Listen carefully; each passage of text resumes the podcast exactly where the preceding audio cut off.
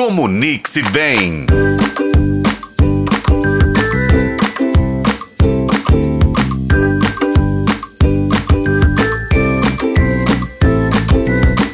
Olá, pessoal! Que delícia estar aqui com vocês em mais um Comunique-se Bem.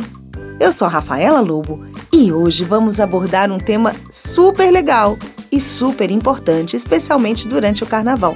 Belo Horizonte, como vocês sabem, tem crescido pra caramba no carnaval.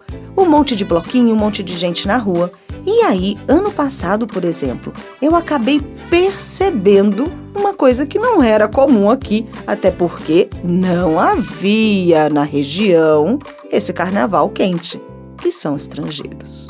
E aí foi muito interessante eu notar que o estrangeiro estava tentando fazer uma compra e a pessoa que estava tentando vender, ela gritava com ele, como se você gritando com a pessoa, ela fosse entender a sua língua. É muito mais fácil apontar, né?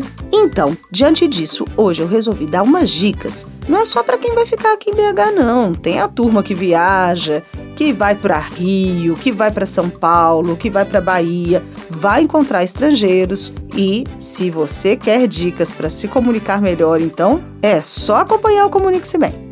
A primeira coisa para pensar é que os estrangeiros, muitas vezes, não estão familiarizados nem com as nossas tradições, nossa cultura e nem com o nosso idioma. E a gente, ao mesmo tempo, tem que entender que eles são turistas, eles estão trazendo dinheiro para a gente. E pode ser que amanhã a gente seja o turista. Então tem que receber bem, né, galera? Algumas dicas então claras. Primeiro, evite falar alto ou usar uma linguagem complicada para você se comunicar.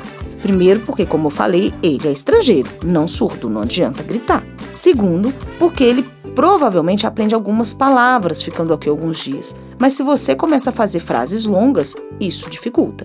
Dica 2 faça essa comunicação mais direta e mais clara. E três, esteja disposto a repetir quantas vezes for necessário e de formas diferentes. Quatro, aponta, gente. Eu vou te dizer, eu já viajei bastante no mundo. E há países que às vezes você encontra pessoas que não falam, por exemplo, o inglês ou o espanhol, que são línguas mais comuns de a gente encontrar gente fora falando. E eu aprendi que eu não passo fome se eu apontar. Isso faz toda a diferença. E tem uma outra dica: estrangeiro não é santo. Toma cuidado. A gente tem essa visão aqui no Brasil, meio que uma visão que às vezes eu falo que a gente acha que é cachorro vira-lata, não no sentido ruim, que eu adoro um vira-lata, mas é essa coisa de que, ai, é estrangeiro. E eu já vi estrangeiro que no Rio, por exemplo, roubou amigas minhas, entendeu? Assim, é, colocou um Boa Noite Cinderela. Então, cuidado. Estrangeiro é humano. A gente no carnaval tá com pessoas novas sempre com cuidado, especialmente quando a gente tá com um copinho na mão, tá muito alegre. Então, vamos pensar nisso. No mais, seja paciente, esteja aberto para ajudar em casos de dúvidas ou necessidades. Ofereça informações úteis sobre eventos, sobre locais de interesse, sabe? Aquela coisa de fazer um turismo que às vezes ele vem para cá, ele não quer só ir no bloquinho. Então, fale de lugares de interesse, mostre, às vezes eles carregam mapinhas, mostre o que você sabe. Ajude o estrangeiro a se locomover pela cidade, sabe?